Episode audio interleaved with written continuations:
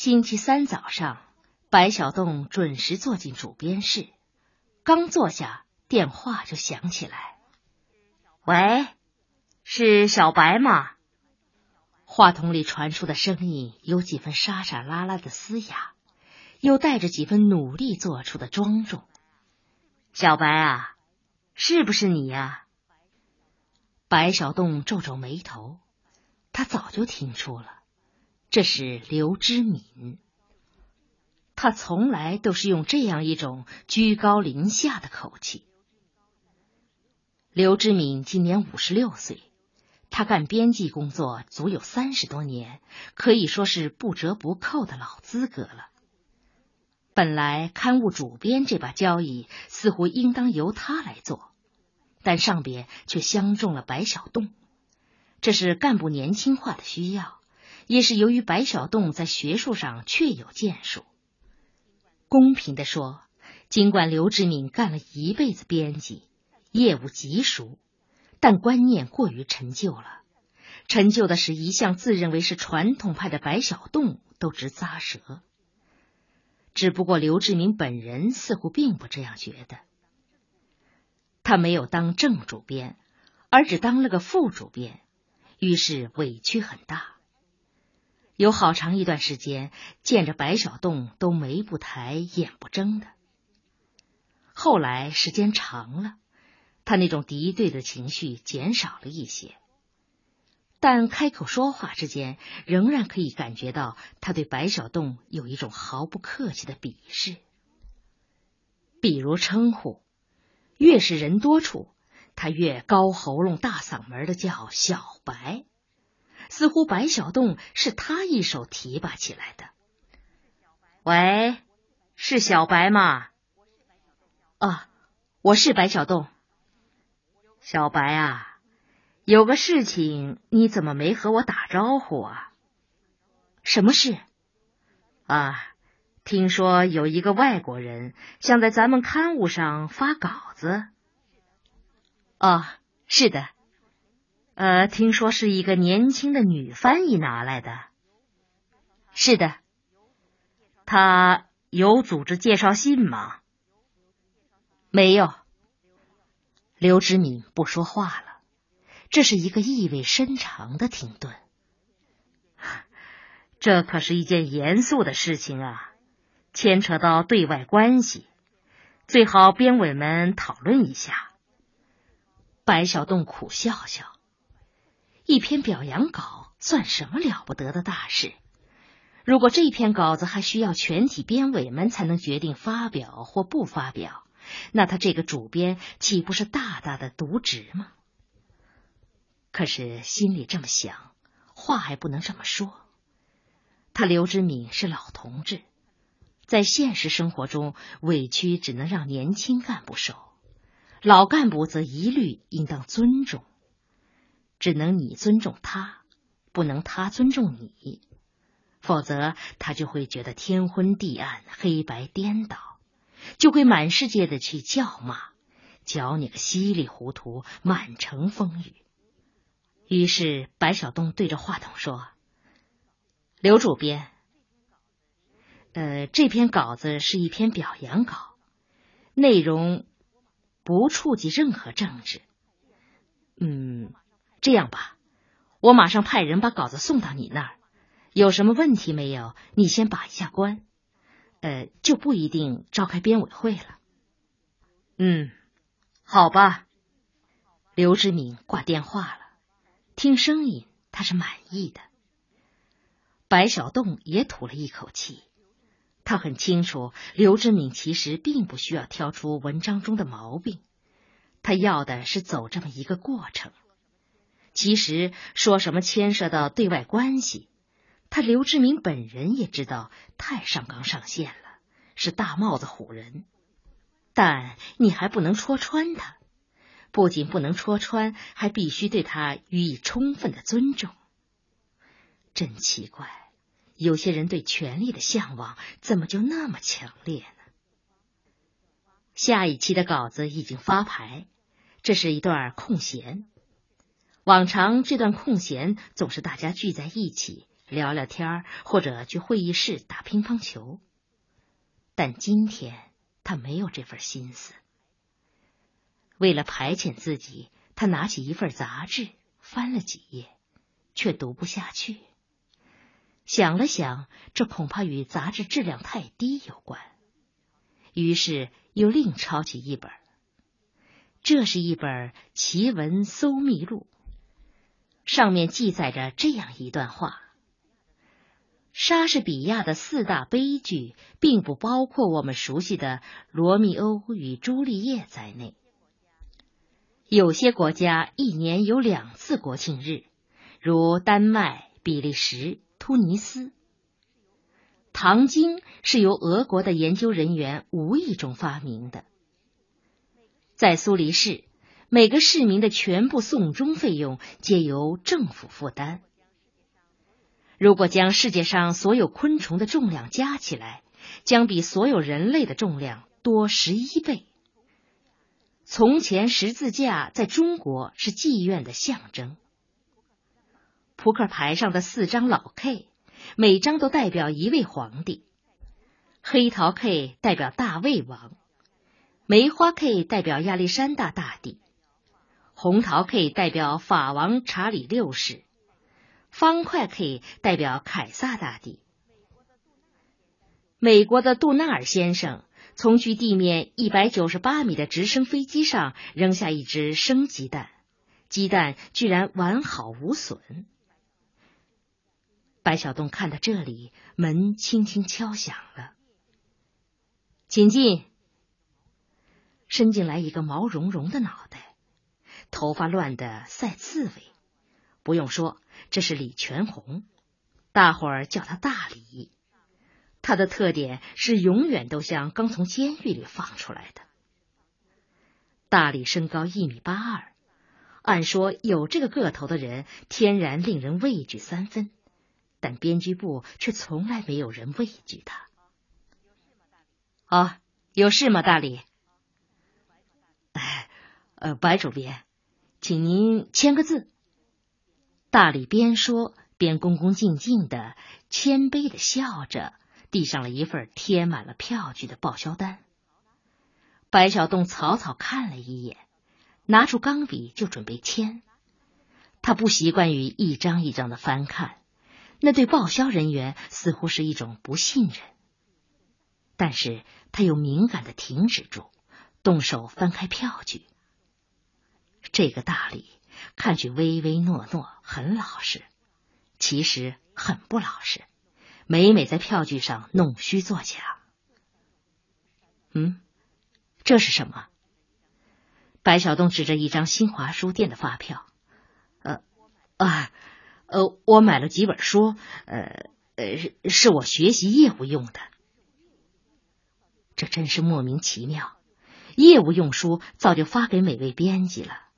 就算没发，也不允许私自购买，起码应当事先请示一下再买吧。白小洞本想坚持一下原则，又忍住了。唉，一个人还是要懂得自尊。如果大力自尊心强一些，也不至于在大伙面前总是低三下四的。放心吧，反正钱不多。总共才八块七，才这样想着，却又翻到一张奇怪票据。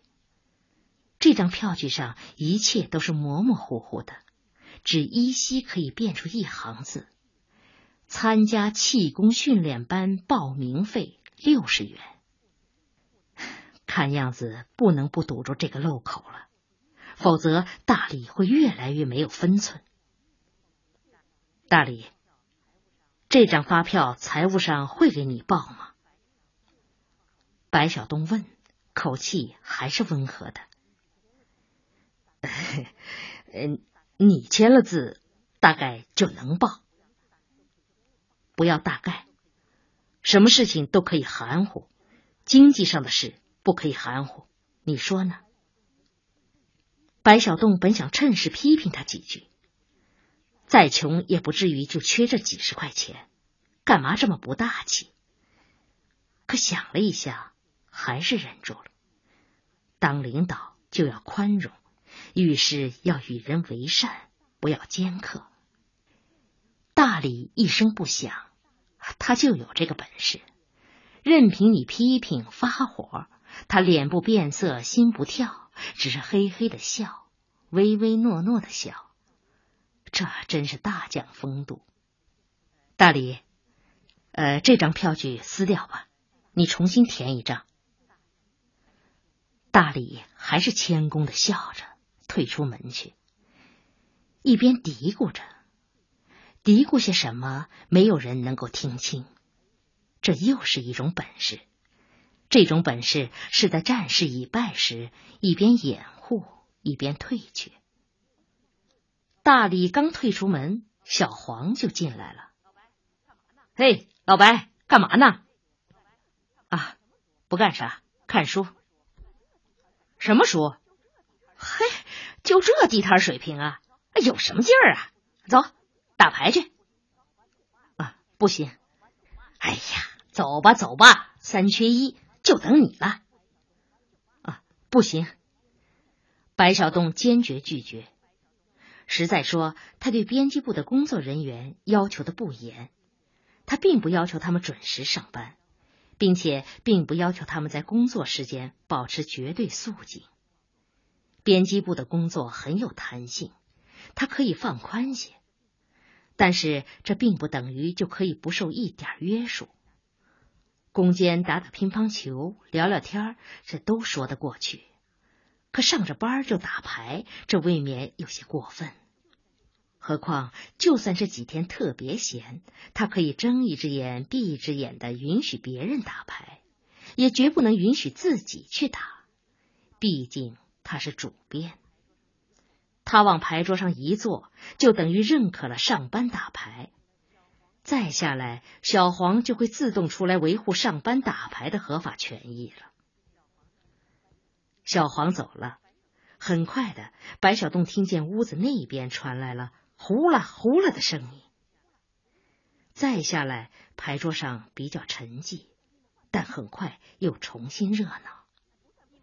哎，你们换牌了？哎，不算不算。这是小黄的声音。哎，谁换了？我不过让他看了一眼。这回是小梁。看了就不能算，打牌哪有这么打的？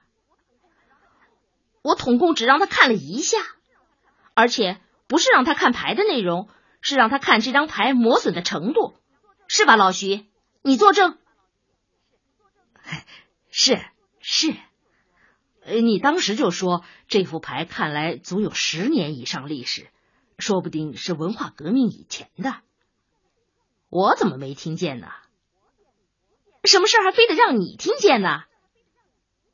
哼，我当然听不见了。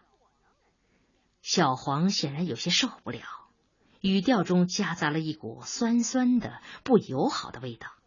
哼，你们俩说话专找没人处悄悄说，我怎么能听见呢？啪！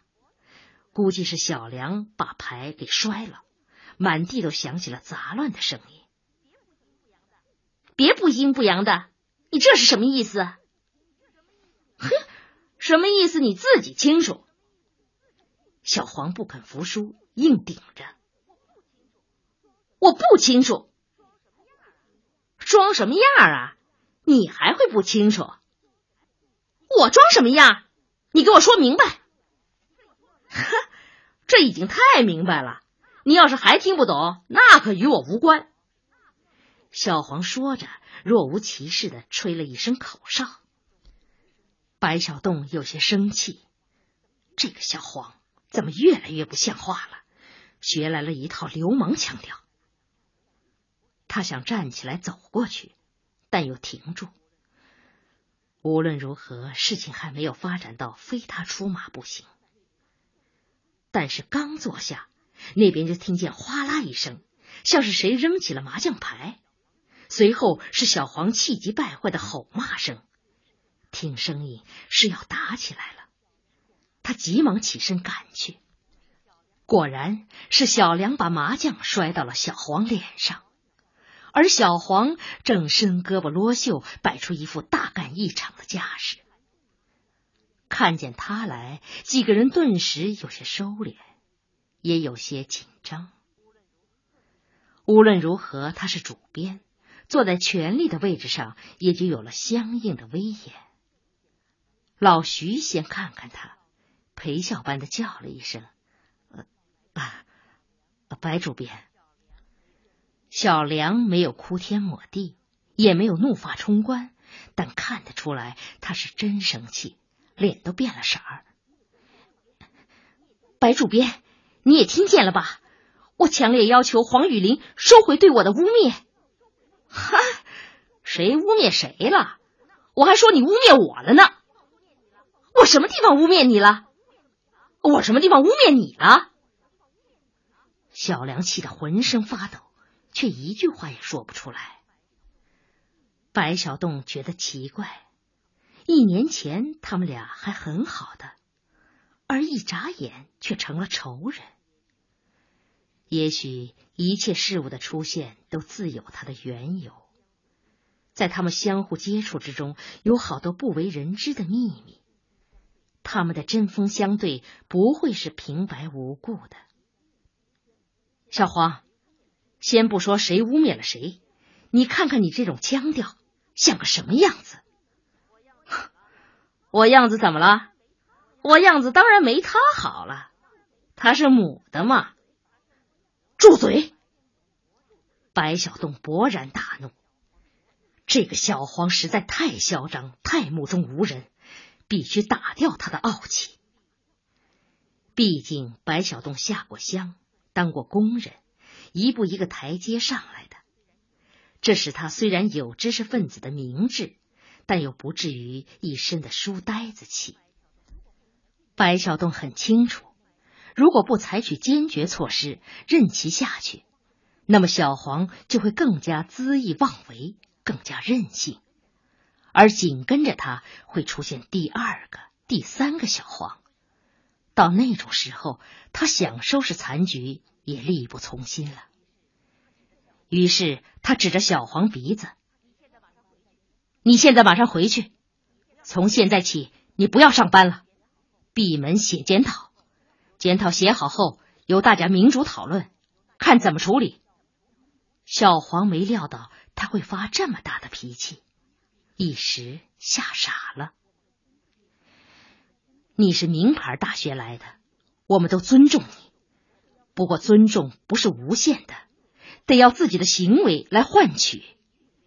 你可以拒绝写检讨，你自己考虑。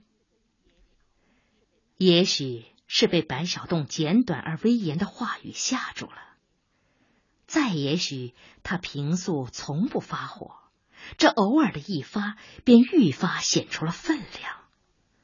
大伙儿全愣怔怔的。回到主编室，还没点根烟，老徐就紧跟着进来了。呃，白主编，呃，你别生气。白小栋笑笑，是一种没有内容的笑。当领导有时候就得高深莫测。我我是来给你解释一个问题，呃呃，就是。你肯定已经误解了，呃，白主编，嗯，你肯定。白小东看看他，他这是怎么了？呃，我我和小梁是是走得近了些，不过我和他是同志，千真万确的同志关系。老徐说着，脸上的皱纹一道一道都耸了起来。白小栋突然产生了一个奇怪的联想，他的这些皱纹也许都是被吓出来的吧。我爱出谜语，他爱猜，我们就呃，我就常在一起。呃，后来呢，他爱跳舞，嗯，没有舞伴，就拉上了我。我不去，他说猜谜语我都陪你去了，你这个人真不够意思。我就只好陪他去。其实我不喜欢跳舞，我是被迫的。我是想，呃，够意思。白小洞忍不住有点好笑，这个老徐到底犯什么病？看他魂飞魄散的样子，如果如果小梁真的对他有意，真的爱上他了，那么当他看见老徐这样可怜巴巴的表白自己，这样气急败坏的洗刷自己，一定会很伤心吧？老徐呀，今天这件事不能简单过去，要么不管，既然管了，就一定要管到底。我干脆把话说白了，小黄他想继续干，就得服从编辑部的纪律。如果不想继续干，我马上为他办手续。对你和小梁，我也想谈点看法。你是个老同志了。应该多想一些问题。上班时间打麻将，这是不是有些不合适啊？老徐的脸马上红了，是是不合适，是不合适。桌上的电话铃突然响了，白晓东抓起电话：“喂，哪位？”